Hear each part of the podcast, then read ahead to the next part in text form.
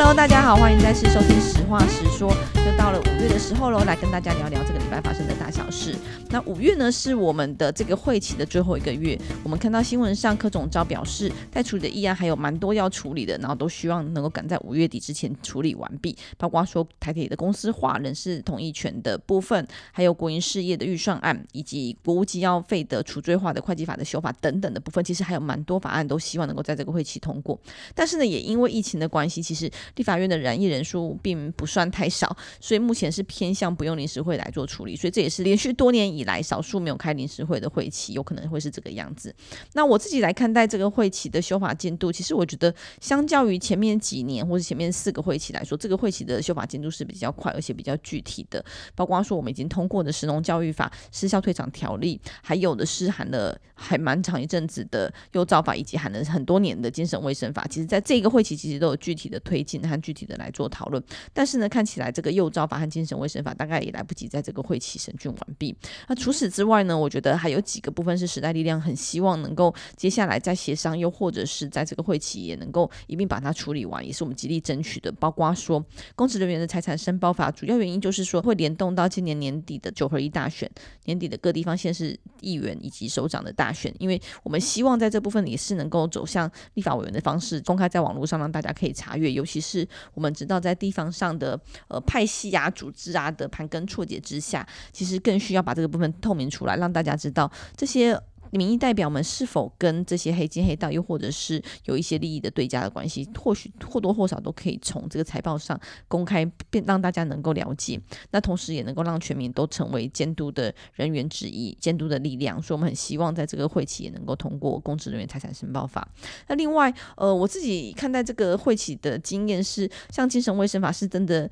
虽然很辛苦，因为我们已经审了大概四十个小时才做完第一轮的逐条审议，但是我觉得这是一个好事。是，如果逐条审议的时候，大家能够真的是就事情来做讨论，其实某种程度可以让各部会，甚至是一些过去比较没有那么关心精神卫生相关相关议题的人。的大众们能够慢慢的看见，说到底我们在坚持什么，我们为什么要争取这些事情？所以我觉得这个审议过程其实是还算 OK 的，只是就也很可惜的是，我们看到在卫福部的修法版本里面，还是仍然呃大幅推进了，但是仍然有一部分其实是可以更积极的部分，但是却相对比较保守。那我自己觉得特别感到遗憾的是犯罪被害人的保护法。那这件事情其实从二零一六年我们的事情发生之后，还有后来的国事会议，其实都大家都在讨论这个议题。但是呢，我们也知道说。现在国家里面对于被害人的权利和保障，其实相对来说是比较多的。对犯罪被害人的部分，反而是比较轻微的、比较少的。因为过去就是对于被害人的不了解。那我们会认为，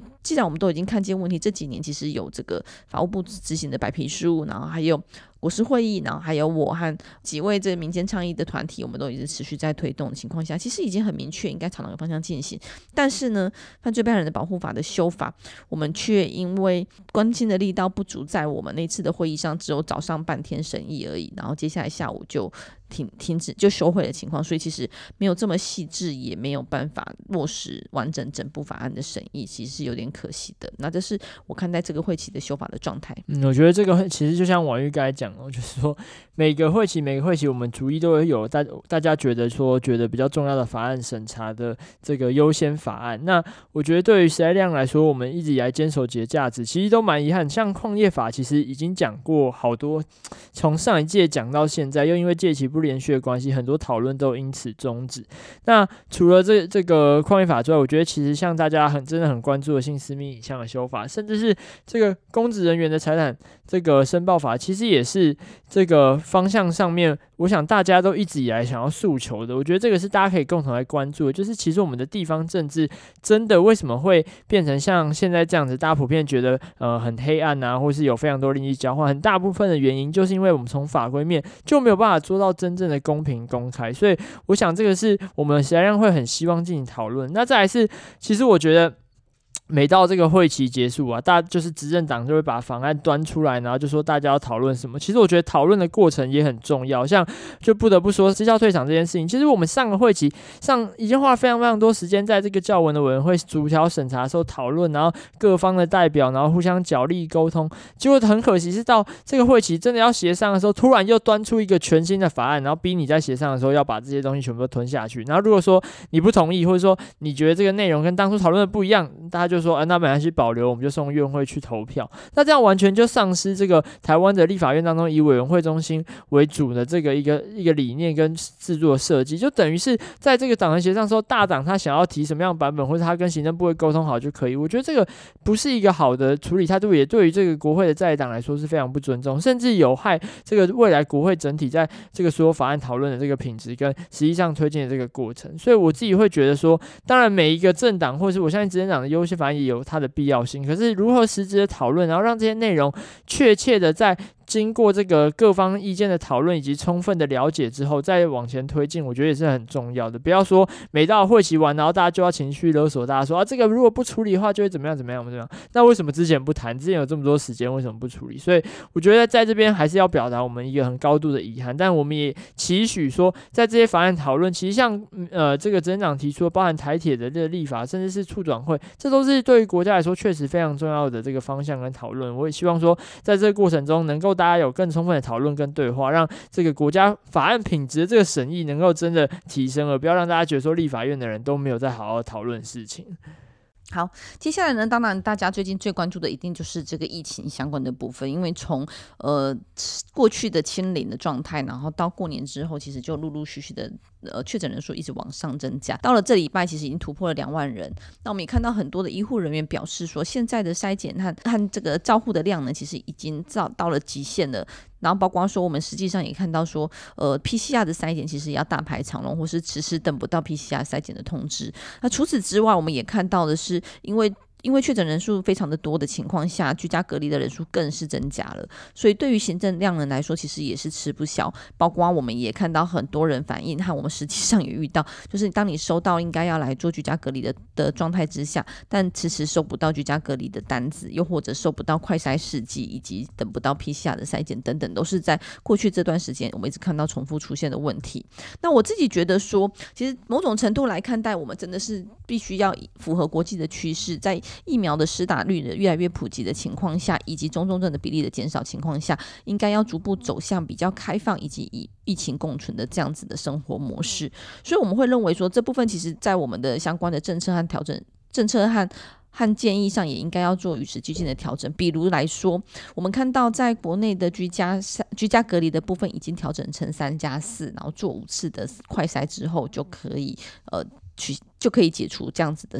隔离，但是呢，在入境的部分，因为过去希望能够清零，所以比较呈现有一个类似锁国的状态，当国外的人比较难进到台湾来。但我们看到的是，以现在来说，台台湾本土的确诊比例其实是远远高于。外外来的外来的入境的部分造成的。那另外就是入境前在起飞前就要做一次，三天内就要做一次 PCR 的筛检，然后下飞机之后也要再做，然后同时还要再做十加七天的隔离，然后并且要快筛之后确定 OK 才会解除隔离。那我觉得这相对来说，国内已经改成三加四是一个非常不对等的关系。原因在于说他已经做过筛检了两次筛检采阴之后还要隔离十加七，但是在台湾其实根本没有先做筛检。就就只有打三期疫苗，大概就会变成是三加四，所以显然看起来入境的筛检检疫的是检疫的的政策其实非常严格的，所以我们在本周的记者会就有提出这样的诉求，希望政府应该来做滚动式的调整。那我们这件事情其实。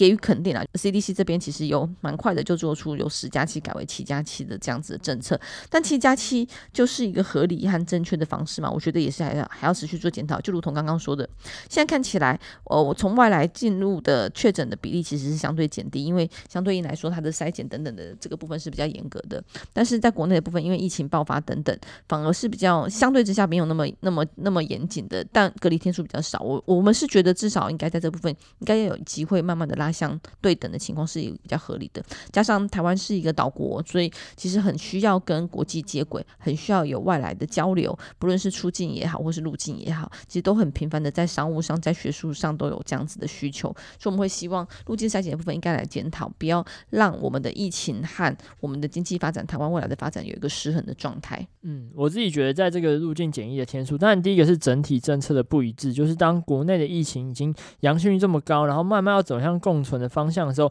你还花这么多的心力在这个边境管制上面，这确实是整个政策的思维没有一致的一个一个状况。那另外一个问题就是说，其实边境检疫也是要耗费人力的啊，也是要耗费这个 PCR 的量的。那如果你花这么多的时间跟这些不管是金钱资源，甚至是人力也好，在这个边境管制管制上面，那等到本土疫情的这个爆发的状况，就会像 现在现在这样子，就是我们会出现大量的基层人力不足，那包含药局的医事人员纷纷都表是说，其实工作已经要到吃不消的地步。那我先讲的是，就是说以药局为主，现在大家到路上都很容易就看得到说，诶，路上的这个转角啊，我每天出门都会看到那个药局又排一堆人，而且每一天都排队。那第一个当然大家会觉得说，哇，你原本没事的人会不会去？排队排排，那反而自己就是被感染到。那再来是说，基层的药师也其实也非常的辛苦，他们每天要处理这些快筛实名制的事情。然后今天还有发现说，这个有民众没有领到，然后就殴打药师。这个情况其实你仔细去想，好像有一点熟悉，对不对？没错，就是去年的口罩，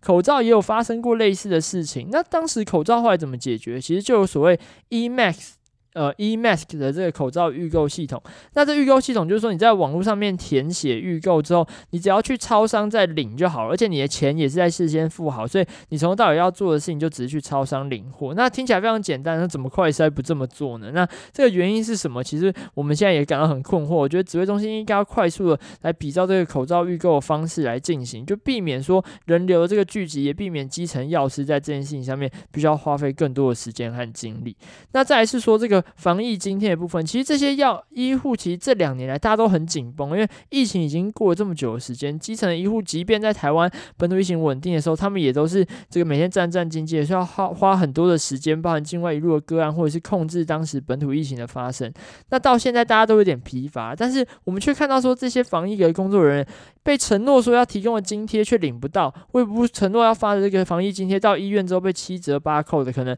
医院又抽成，然后限定你最多只能领多少钱等等，让很多的护理师、医检师甚至是医师都反映说，到现在还没有领到津贴。那我觉得这对于一线的人员士气是一个很大的一个打击跟挑战。就如果说我们不能够对这些这个一线在努力的这两年这么久，然后为台湾守住疫情的这些一线医护提供主要的协协助跟这个帮助，甚至是适当的奖励的话，那未来我们要怎么再仰赖他们，慢慢的走向这个环不共存的路线？我觉得这是政府必须要尽快做到，绝对不能把这个责任又丢给医院，说都是医院的错。这个钱怎么会是单纯是医院的责任呢？这是国家承诺的津贴，就应该要由国家来把这个承诺给把关住。嗯，其实，在这个防疫纾困的津贴的部分，其实一直都有一些 各种各式各样的乱象呢。然后，其实就是有点像是呃，中央觉得已经发了，但是实际上该领到人其实领不到的这样种种问题。那我们会持续协助处理当中。那接下来呢，还是要回到小孩子的问题上面。我们之前曾经因为成功高中的学生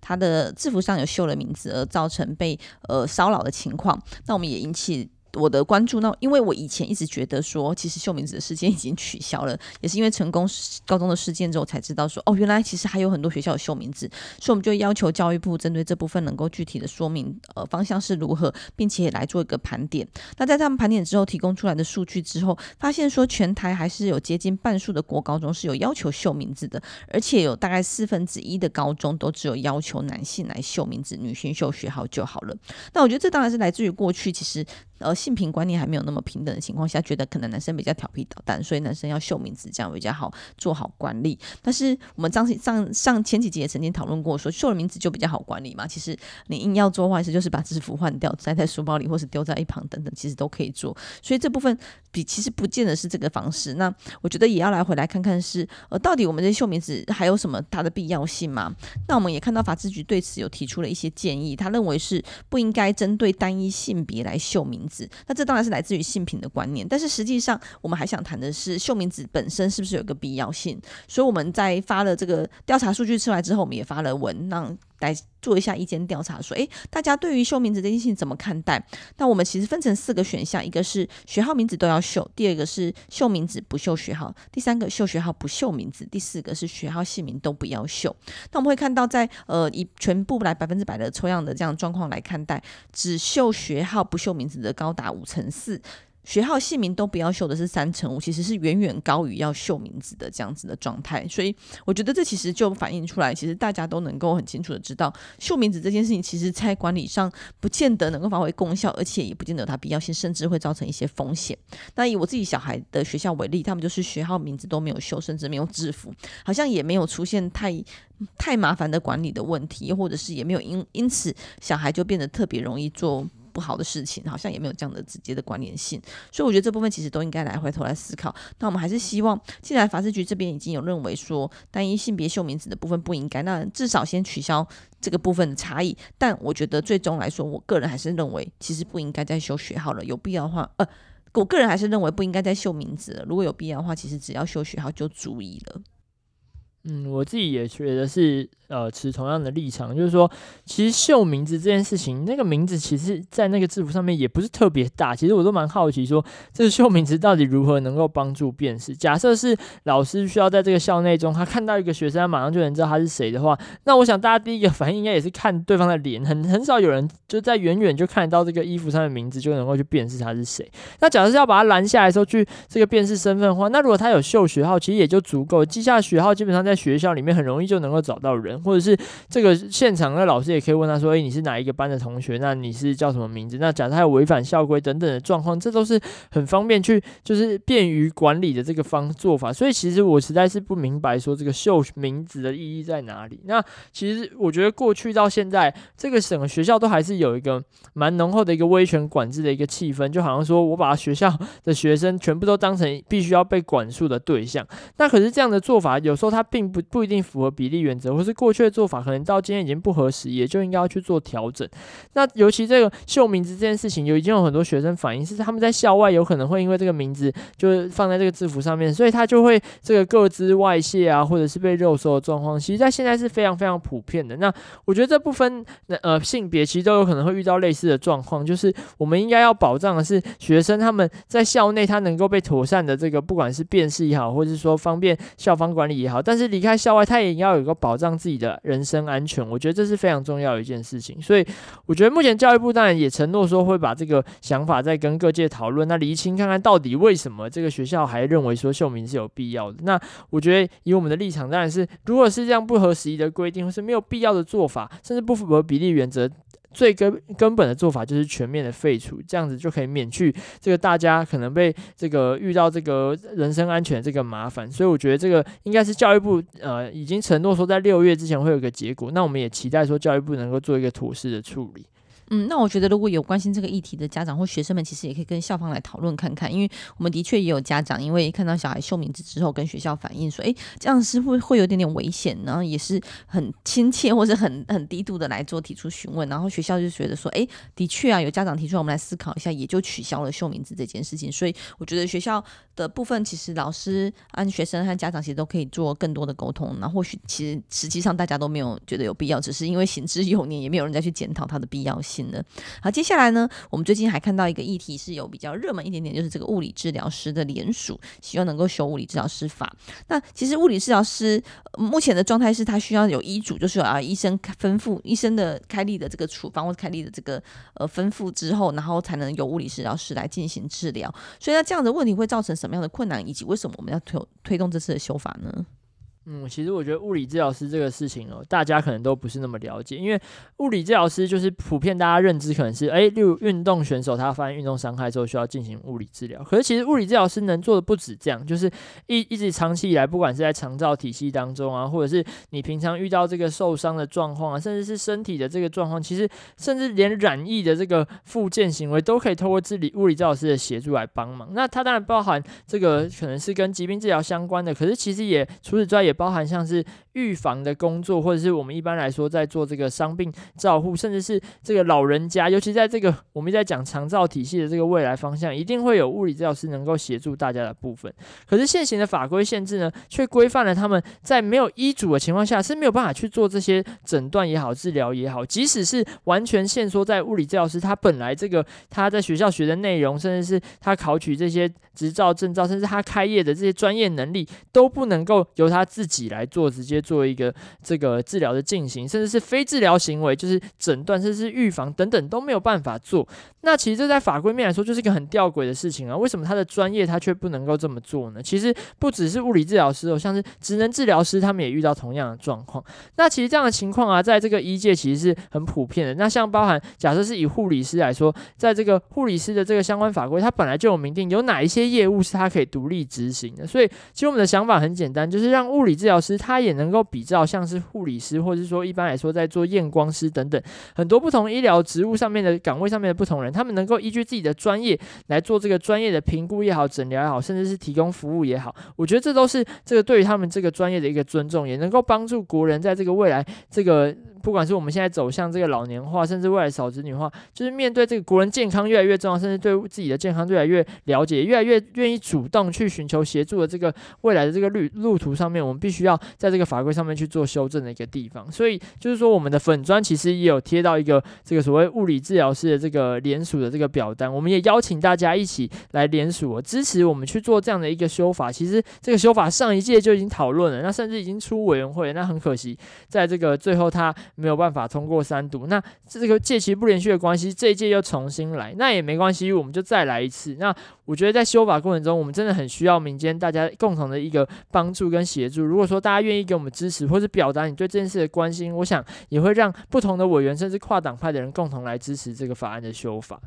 嗯，那当然，我觉得呃，也要在这边如实的提供大家一些为什么有反对的声音呢、啊？那主要就是在于说，来自于这些担心，因为比如说曾经呃，医疗人员就表示说，呃，物理治疗师他们可能处理的比较是这些呃物理性的伤害等等的部分的协助，但是呢，假设说他常常常常腰酸背痛，他会不会其实不只是后面的肌肉骨骼的问题，有可能是前端有这个呃肾啊胃啊等等的问题所造成的？那他们担心是没有在经过前期的检查之后就造成这样子直接治疗，但但是并不是真正对对症下药的状况的误判的情况，又或者是失去了早期发现、早期治疗的可能性。那我自己觉得这部分其实就可以更细致来做讨论。其实在这段时间，这这一两届其实都一直在讨论的是，我们可以适时的来现说哪些部分是可以不有医没有医嘱的，哪些部分其实是要有医嘱的。那我也觉得随着各方的专业逐渐越来越清楚的定位之后，其实物理治疗师对于这些事情的敏感度也会逐渐的提升。就是当他发现哎状况不太对劲，一定也会。请他去看医师，而不会拦着他不让人家去看医师啦。所以我觉得这部分其实就是让各种不同的专业发挥它的功能功效之后，其实就可以互相来配合、互相来协力。我觉得这才是一个针对全人医疗、全人协助的方式，是一个比较正确的方式。好，那最后呢，就是这礼拜就是母亲节啦。不知道你们有没有庆祝母亲节的习惯？打算送爸妈、送妈妈什么样的礼物呢？那我们家自己其实没有特别过母亲节的习惯。以前阿公阿妈老人家还在的时候，我们其实会有一点像家族聚会的方式来聚一聚。但自从呃我们上上一代的长辈都离开之后，我的爸妈就觉得，哎，其实平常还算常见面，可能就不用特别过母亲节。尤其是母亲节的餐厅都还蛮难订的，所以后来我们就比较偏向就是聊聊天了，也没有特别去庆祝。那我自己其实没，我们家其实也没有在特别庆祝母亲节的习惯，除非刚好那天想要大吃大喝，找个理由去庆祝而已。但是呢，我们也看到说，呃，还是有很多人会有母亲节送礼的这样的这样子的习惯。那我们看到不只是我们啊，还包括 Yes 一二三也有调查，还有很多的单位其实有类类似这样的讨论，就来。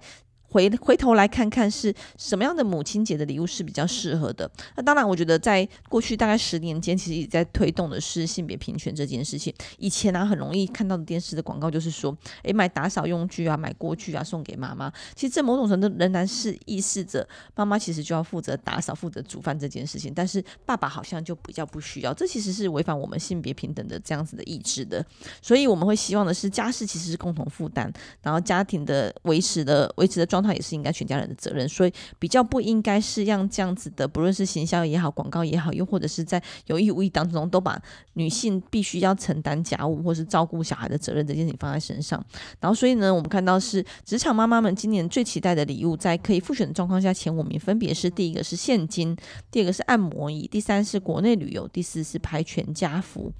然后第五是出国旅游，所以我其实我觉得还蛮明确的，就是显然就是妈妈其实都是长期一个过劳的情况啊，就是像按摩一样，或者出国旅游啊、国内旅游啊，其实都是一样的。我觉得都是需要一个放松的放松的机会。那我自己其实非常期待按摩，因为现在已经比较少有时间在那边伸展啊等等的部分，所以就很希望是有按摩椅能够来协助我的腰酸背痛。那我自己在这个现金的部分，我觉得也非常的体贴到位。像我老公今年的生日就非常的事项，就是直接包红包给我。因为我觉得要送礼物，我觉得不论是送另外一半，或送爸妈，又或者是送任何人礼物，要送的到位，送的需要，其实非常的不容易。就是你要知道他现在想要什么，他现在需要什么。就算他需要是包包，但是需要什么样子的包包，这也是一件非常困难的事情。所以我一直都觉得送礼物是一个非常难的事情，不如就是让他直接有现金。那像或者是像我们以前朋友之间送礼，就会有这个 wish list，就他直接列出来他要什么品牌的什么东西呢？不同价位的，自己挑一个你觉得适合的来做处理。那同样的，我们也看到。说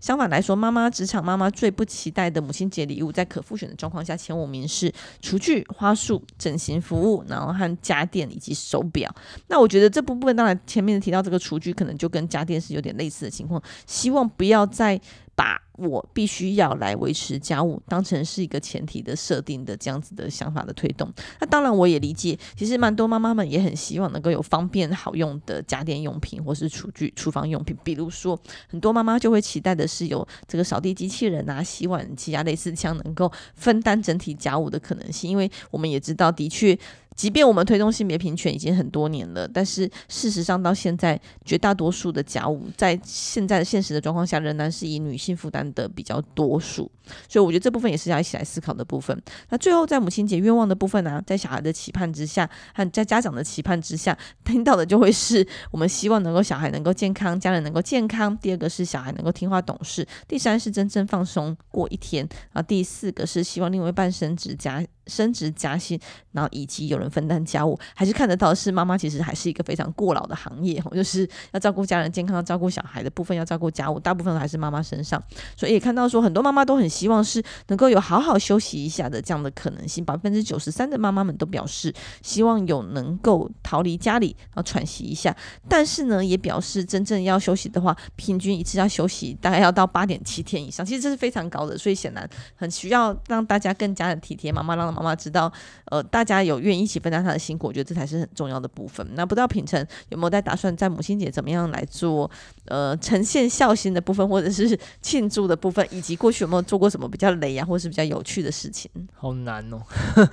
所以你们也没有在过母亲节。其实我们都有在过，但每一年都很困扰，你知道，因为就觉得小时候就其实很容易，就可能会送一个什么妈送一个按摩券，然后是家事券，就是觉得说能够帮帮妈妈负担。但长大之后也觉得说说这本来就应该要做的事情，我送这个券给他，就听起来超奇怪。然后长大之后有送过的礼物是有送妈妈去做那种比较好的 SPA 或按摩，让她去放松的那种券，然后就我。就买了两个人，让他跟那个原本是要跟我爸去，就我爸爸不想陪他去，所以他让他跟朋友一起去这样。那我自己觉得他他当然他当然嘴上是说蛮喜欢，我不知道他实际上是觉得怎么样，但是应该还算是个可以接受的礼物。但是每一年其实都在想说，这个到母亲节要送什么？因为其实，但我觉得对妈妈来说重要的是那个心意，因为是对，就是有时候真的买，对小朋友来说真的买什么东西，也不是说。什么？我好像他可能需要的东西，我也不一定买得起，或者说他需要的东西，我不一定那么了解。可是可能就是那个心意，让他觉得说，哦，在这一天，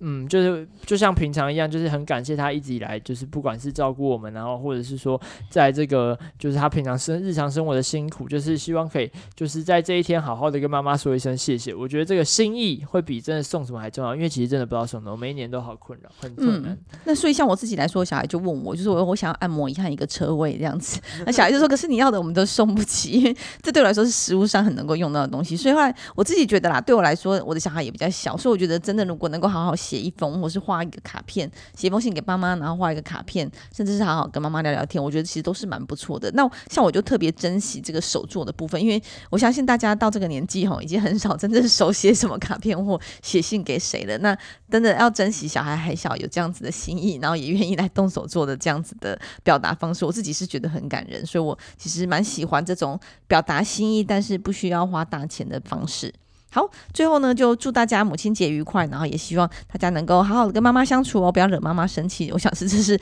大多数妈妈很期待的部分。好，那今天的节目就到这边，谢谢大家，拜拜，拜拜。